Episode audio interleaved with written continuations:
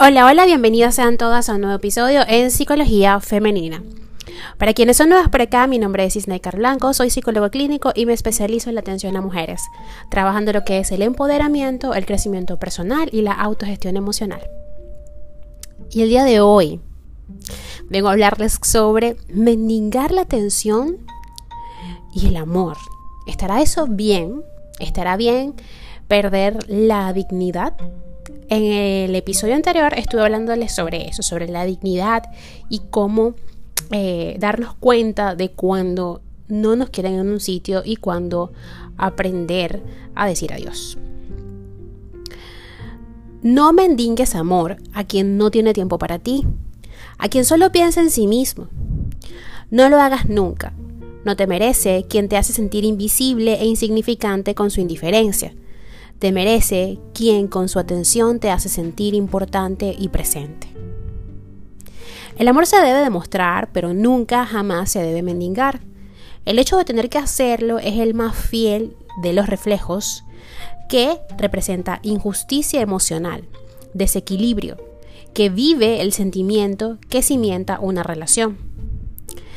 Te merece aquel que dice menos pero hace más, no te merece quien solo te busca cuando te necesita, sino quien está a tu lado cuando le necesitas y no solo cuando su interés se lo permite. Te merece quien sin esperar nada te lleva dentro, te siente y te hace sentir importante en su vida. Al final es simple. La persona que te merece es aquella que teniendo la libertad de elegir se acerca a ti, te aprecia y te dedica tiempo y pensamientos. Dicen que no existe la falta de tiempo, que existe la falta de interés. Porque cuando la gente realmente quiere, la madrugada se vuelve día, el martes se vuelve sábado y un momento se vuelve una oportunidad. También dicen que quien mucho se espera se decepciona y sufre. Así que tenemos que revisar nuestras expectativas y meternos en la cabeza aquello de que no debemos esperar nada de nadie, espéralo todo de ti. Porque las esperanzas y las expectativas son muchas veces, si no todas, la base de los fiascos emocionales y por lo tanto de percibir que como falta de interés las actitudes de los demás. Cuando percibimos lo que los demás hacen o dicen como un fraude, realmente llegamos a sentir dolor. Un dolor emocional que a nivel cerebral se comporta de la misma forma que el dolor físico. En este sentido, cabe hacer un apunte importante, y es que debemos darle al malestar psicológico la importancia que tiene. No se nos ocurriría ignorar fuertes punzadas en el estómago o un tremendo dolor de cabeza constante. Así que, ¿por qué deberíamos ignorar el dolor emocional? No podemos dejar que el tiempo lo cure sin más.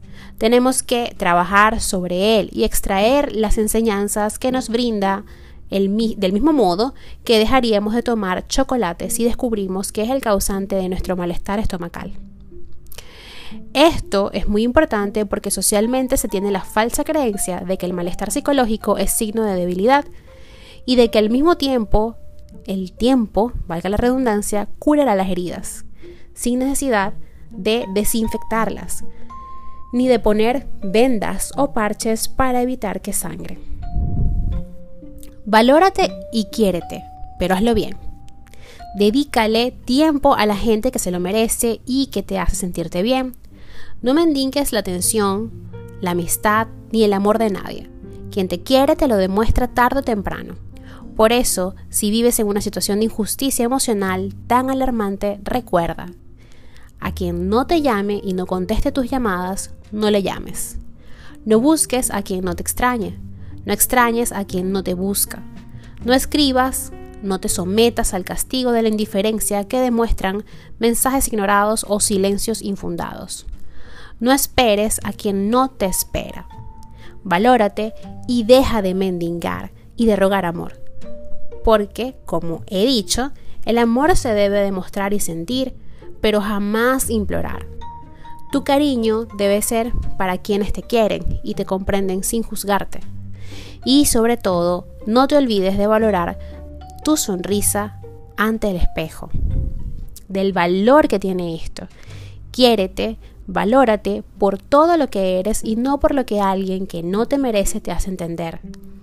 Ámate bien y date cuenta de que el hecho de que alguien te cuide no quiere decir que tú no debas hacer lo imposible por rodearte de personas que te quieran en su vida. Esto es algo sumamente importante que no, no podemos perder de vista. No podemos perdernos en la falacia de, de, de esa indiferencia que nos demuestran esas personas. Si no quieren estar con nosotros, no podemos obligarlos. Si no quieren eh, valorar o apreciar, mejor dicho, el valor agregado que le brindamos a sus vidas y a la relación que queremos mantener con esas personas, entonces ellos se lo pierden. Sé que suena muy fácil decirlo, pero es muy difícil hacerlo. Sin embargo, lo importante es que día a día, cada vez que te levantes, intentes siempre, incansablemente y no desmayes en esforzarte por trabajar ese aspecto de tu vida. Por no andar rogándole amor a las personas. Por no demostrarle a quien no se lo merece esa sensibilidad, que nosotros llevamos dentro. Te dejo esa reflexión el día de hoy, sábado, para que, eh, pues bueno, pienses un poco, medites, reflexiones sobre ello y recuerda que la invitación siempre es a seguirme a través de mis redes sociales. Por allí también estoy dejándoles contenido y sobre todo si te identificas con este u otro tema que puedas encontrar acá en este podcast, recuerda que aquí estoy yo, tu psicóloga Isneikar Blanco, para acompañarte en este proceso de autodescubrimiento y de sanación emocional y espiritual. Recuerda que mis redes sociales son en Twitter, Instagram y Clubhouse como Psiqueplenitud11, en Facebook y en TikTok como psicóloga Isneikar Blanco. Hasta un próximo episodio.